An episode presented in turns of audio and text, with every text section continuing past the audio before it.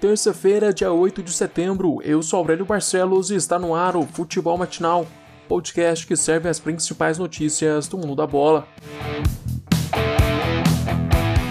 Pela Série B, o Cruzeiro tropeça em casa e fica apenas no empate contra o CRB. No Mineirão, a Raposa começou o duelo na frente com gol de Marcelo Moreno aos 37 minutos do primeiro tempo, em campo que se via num duelo equilibrado, mas sem muitas chances de cada lado. Para se ter uma ideia do nível da partida, cada time só conseguiu acertar dois chutes no rumo do gol. O CRB tinha problemas de criação, então o jeito foi pressionar o Cruzeiro na saída de bola. Estratégia que deu certo. Machado deu um passe muito forte para Cabral. A bola bateu na canela do número 5 e sobrou sozinha para Léo Gamalho empatar o duelo. O Ibrahimovic do Nordeste, como tem sido chamado pela torcida, chegou à marca de 4 gols contra o Cruzeiro nos últimos 3 confrontos contra o time mineiro. Gamalho também é o artilheiro da segunda divisão com 7 gols. O empate deixa o Cruzeiro como o primeiro time fora da zona de rebaixamento com os mesmos 5 pontos do Figueirense, primeiro dentro do Z4. Já o CRB se mantém na sexta posição com 13 pontos. A nona rodada da Série B tem início hoje às 7h15 da noite com Juventude e Confiança no estádio Alfredo Jacone. Mais tarde, às 9h30 da noite, o Cuiabá recebe o Figueirense na Arena Pantanal. Três treinadores são dados como favoritos para assumir o Bahia após a saída de Roger Machado. O nome mais comentado ontem foi o de Mano Menezes. Sem clube desde a rápida passagem pelo Palmeiras no ano passado, Mano estaria perto de acertar com o tricolor baiano. Mas um problema pessoal afastou da decisão. Filipão também é um nome forte para chegar ao Bahia. O técnico de 71 anos também é da escola gaúcha de treinadores e pode ser um substituto caso não dê certo com Mano. Outro nome falado nesse início de semana foi o de Dorival Júnior, ex-técnico do Atlético Paranaense. Corinthians chega a acordo com Diogo Vitor e Santos. O jogador de 23 anos havia rescindido com o Peixe em março deste ano após problemas extra-campo. Em 2018, o Diogo foi suspenso por um ano e meio após ser flagrado no exame antidoping pelo uso de cocaína.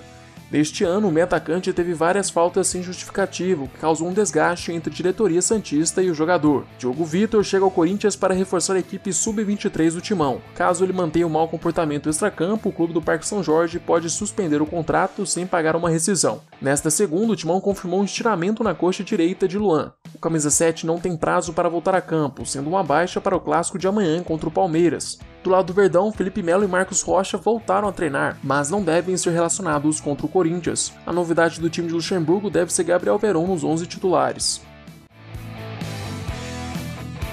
Evanilson está de saída do Fluminense. O vice-artilheiro do time carioca com 9 gols na temporada está perto de assinar com o Porto. Segundo o jornal de Portugal Record, há um acordo entre todas as partes e o time português deve anunciar a promessa de 20 anos nos próximos dias. Antes do acerto com o Porto, Evanilson chegou a ser sondado pelo grupo que administra o Manchester City. Agora vamos para as notícias internacionais. Greenwood e Phil Foden são afastados dos treinos da seleção inglesa após levarem mulheres para a concentração. Os dois jovens jogadores estavam estreando para a Inglaterra. Foden, de 20 anos, foi titular na vitória contra a Islândia por 1 a 0 no último sábado. Já Greenwood, de 18 anos, entrou no decorrer do confronto. A visita foi descoberta após uma foto de uma das garotas vazarem na rede social Snapchat. Na imagem é possível ver os dois jogadores com o uniforme de treino da seleção inglesa e a perna de uma das mulheres. O afastamento vem após os jogadores desrespeitarem o confinamento imposto principalmente para evitar o contágio de Covid-19 durante a competição. Haaland é outro jovem jogador que tem sido destaque na Liga das Nações, mas ao contrário dos ingleses, ele tem feito a diferença em campo. O centroavante de 20 anos já soma 3 gols em dois jogos pela seleção da Noruega. No primeiro jogo, Haaland marcou na derrota contra a Áustria por 2 a 1 e fez dois gols na goleada por 5 a 1 contra a Irlanda do Norte. A Noruega é a terceira colocada no grupo A da Liga B. Na primeira liga, a Itália bateu a Holanda fora de casa por 1 a 0. O gol da Azurra foi marcado por Barella de cabeça no final do primeiro tempo. O resultado fora de casa apaga o tropeço na primeira rodada, em que o time empatou com a Bósnia em Florença. Chegamos ao fim deste episódio. Eu, Aurélio Barcelos, volto amanhã com mais futebol matinal para vocês. Eu te espero aqui às 6 horas da manhã. Aproveite para se inscrever no nosso canal do YouTube e seguir o podcast no Spotify. Se puder, também compartilhe o podcast com seus amigos e familiares. Até mais!